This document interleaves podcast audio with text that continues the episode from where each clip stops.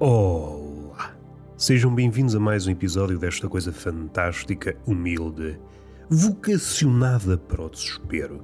Um podcast onde há um menino barrigudo, pançudo. Infelizmente, já passou aquela idade em que a gordura é formosura e não adentremos no ativista woke. Aquele que remodela a frase gordura é formosura, para eles todos os corpos são bonitos. No campeonato virtual, na realidade tudo se mantém exatamente na mesma. Já demos voltas e mais voltas para chegar ao mesmo sítio que é o que é que eu faço aqui a palrar.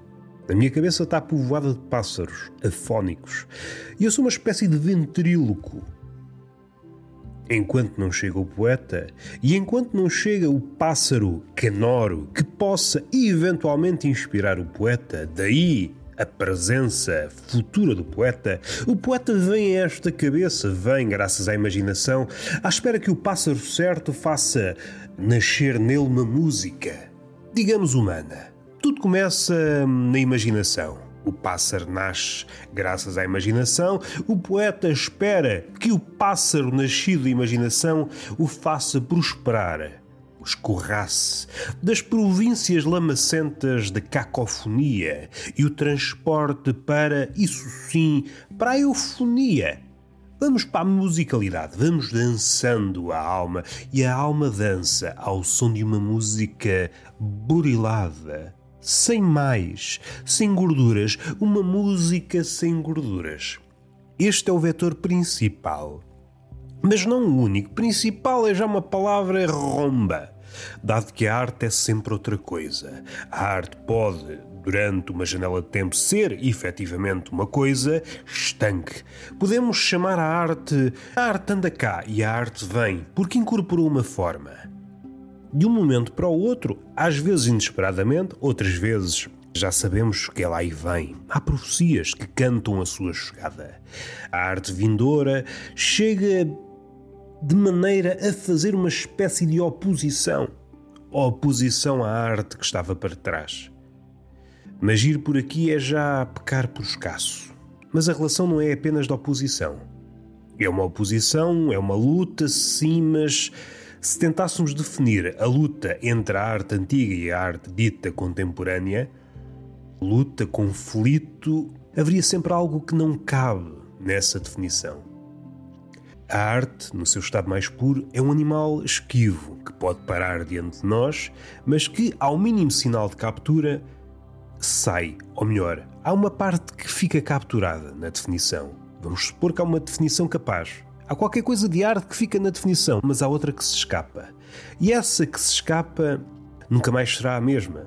A lição de ter escapado à gaiola faz com que ela hum, inicie uma metamorfose. E esta luta entre o novo e o antigo, que pode ser no campeonato das artes, mas é muito mais vasto do que isso, por vezes o desfecho é múltiplo. Por vezes o velho vence o novo, por vezes o novo vence o velho, e às vezes percebemos que não é bem uma luta. A luta inicial, uma luta de ideias, vamos supor que fica apenas na esfera das ideias. Faz com que a arte antiga aprenda com a arte contemporânea e vice-versa. Ambas crescem. E de que haja um nascer de novo. Isso é válido quer para uma arte, uma manifestação artística ou para um artista. Por vezes, uma nova forma, particularizando um pouco. Um novo livro, um novo autor. O novo autor dá novo corpo, nova leitura a um autor, a um poeta que está lá para trás. O novo, além de estar a competir com os seus contemporâneos, está também a competir. A competir é também uma palavra curta, mas à falta de melhor e para não tornar isto demasiado zigue-zagueante, está sempre a competir com o antigo, o antigo nunca está totalmente fechado, pelo menos no campeonato da arte, se é digna desse nome.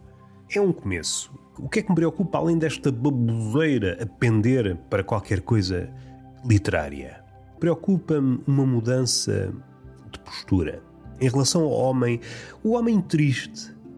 Vamos imaginar um homem triste. Um homem triste. um homem triste.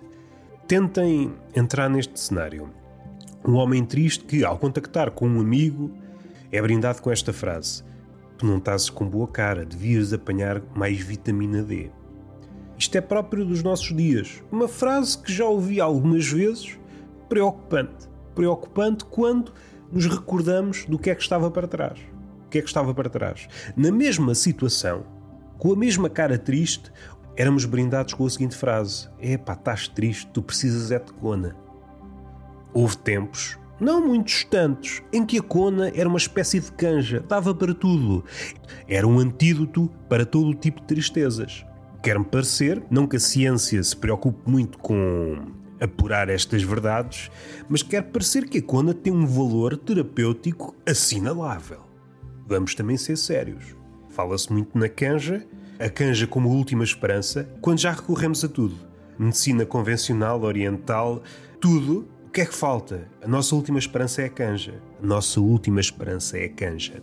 O mesmo acontecia no campeonato dos relacionamentos. Uma pessoa estava triste, ou por uma relação ter acabado, ou por a relação não estar uh, em condições.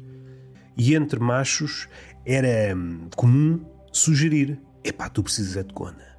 Não sei quando é que ocorreu esta mudança. Hoje o macho alegre sugere ao macho cabisbaixo uma passeata ao sol. O que te faz falta é vitamina D. Que mundo é este? Será que queremos viver num mundo destes? Em que os machos aconselham outros machos a passear, a passear as banhas, a levar com o sol nesta pele esbranquiçada? Quer dizer que a cona perdeu fama para a vitamina D. Se traçássemos um gráfico, prestígio em função do tempo, durante muitos séculos, prestígio da cona lá em cima, e agora nos últimos anos, cá para baixo, no mesmo gráfico, o prestígio da vitamina D durante séculos e séculos ninguém se importou com a vitamina D e nos últimos anos explodiu lá para cima. E estamos aqui, no século XXI, ano 2022, em que a vitamina D segundo os entendidos, é mais importante que a cona. Epá, que mundo é este? Pá? Que mundo é este? Será que isto não dá a volta? Se o macho, sem estudos, sugere ao outro macho vitamina D, não será expectável que um dia, ao entrar no consultório médico, o médico nos diga: Meu amigo, você está com má cara. Isto o diagnóstico não é assim muito risonho. Só se safa de uma maneira: é comer cona três vezes por dia. É comer cona de 8 em 8 horas. Não tinha para comprar cona de 8 em 8 horas, o médico. Tenha calma, eu passo o genérico. Vamos respirar fundo. O que é que nos traz cá hoje? Vou deixar este facto, e este facto não é empático. Há coisa de horas estava a ler um livro onde o que não faltam são exemplos sobre aquilo que nós chamamos cultura de cancelamento e seus filhos e seus avós. E havia lá um, um exemplo em que alguém escreveu esta frase que é polémica, segundo os apetites da época, escreveu: Os homens não são mulheres. O que lhe valeu ser banido do Twitter. Só o que faltava agora é dizer que os homens não são mulheres. Qualquer dia alguém tem esta loucura e diz: Os cães não são gatos. Passando para outra coisa, aquilo que eu estava à espera. Há mais de 10 anos que eu me ocupo deste assunto, esta glorificação da opinião, em detrimento do conhecimento. E depois as suas várias facetas ao longo dos últimos anos, politicamente correta, tá, tá, tá, tá, tá, já falei dezenas ou centenas de vezes neste podcast, tenho crónicas sobre isso. É um tema que, quando em vez, há sempre qualquer coisa para falar que ainda não foi falado e quer queiramos, quer não, é um tema que nos é caro e que vai ser transportado durante os próximos anos, caso o Putin não decida acabar com o mundo. Caso contrário, pronto, olha, fica um projeto inacabado. A próxima geração de homens, os que conseguirem sobreviver, os descendentes deste Paris perdido, levarão a cabo esta ideia. Há várias figuras mitológicas que se adequam ao nosso tempo. Uma delas é Sísifo, muitas vezes falada já, já falei aqui também algumas vezes. A ideia de que estamos a carregar uma pedra e todo o trabalho é vão, porque há um momento a partir do qual a pedra volta à origem e temos de recomeçar tudo e assim indefinidamente. É uma das imagens para o inferno. É uma gaiola infernal. Dito de outra forma, quase uma ilustração do inferno.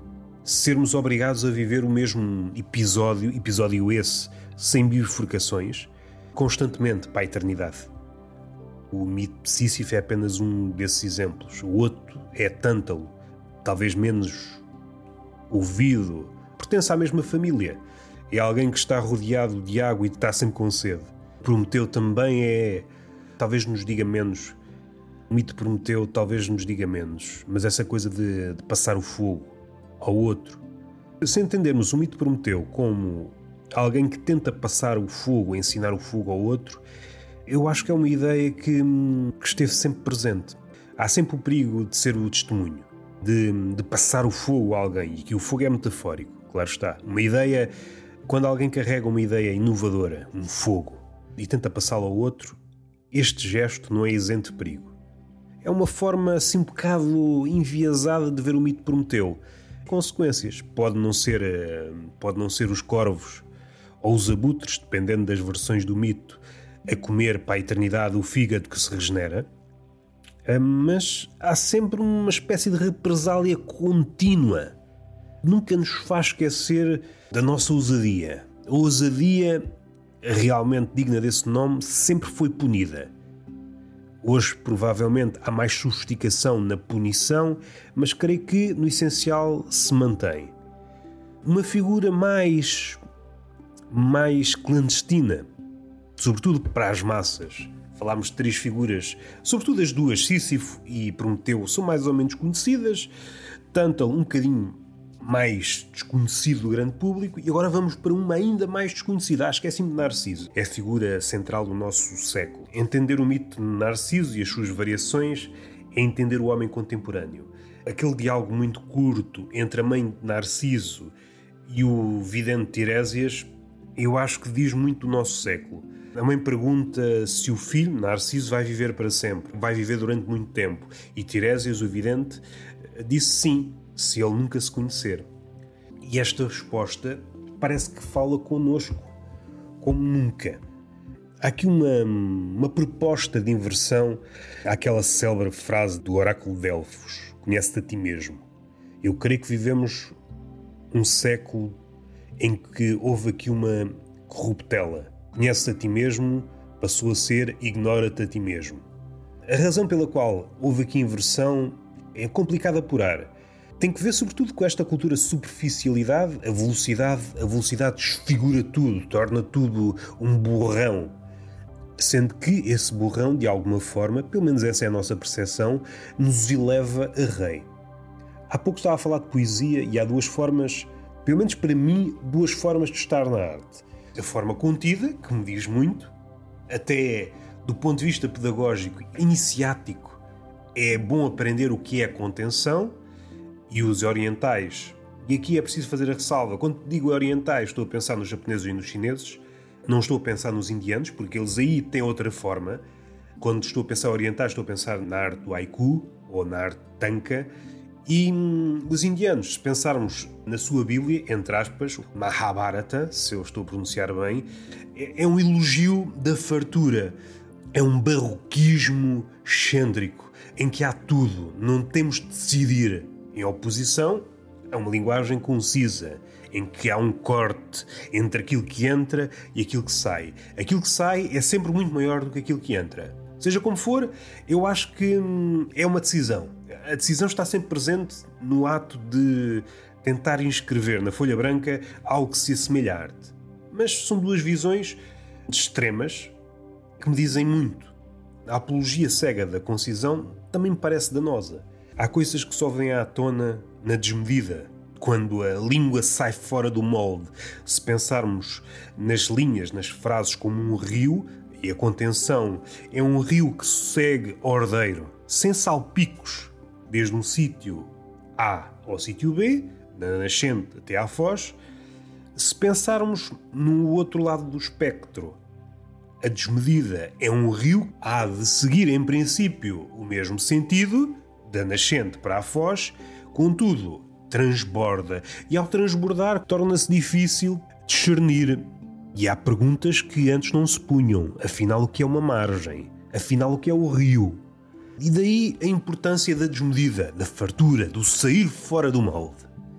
podemos pôr outras questões. Qual é a resistência do mundo? Afinal, o que é o mundo? Afinal, o que é que é esta paisagem? Esta paisagem só existe segundo certas e determinadas condições. Daí que seja importante ter pelo menos estas duas visões.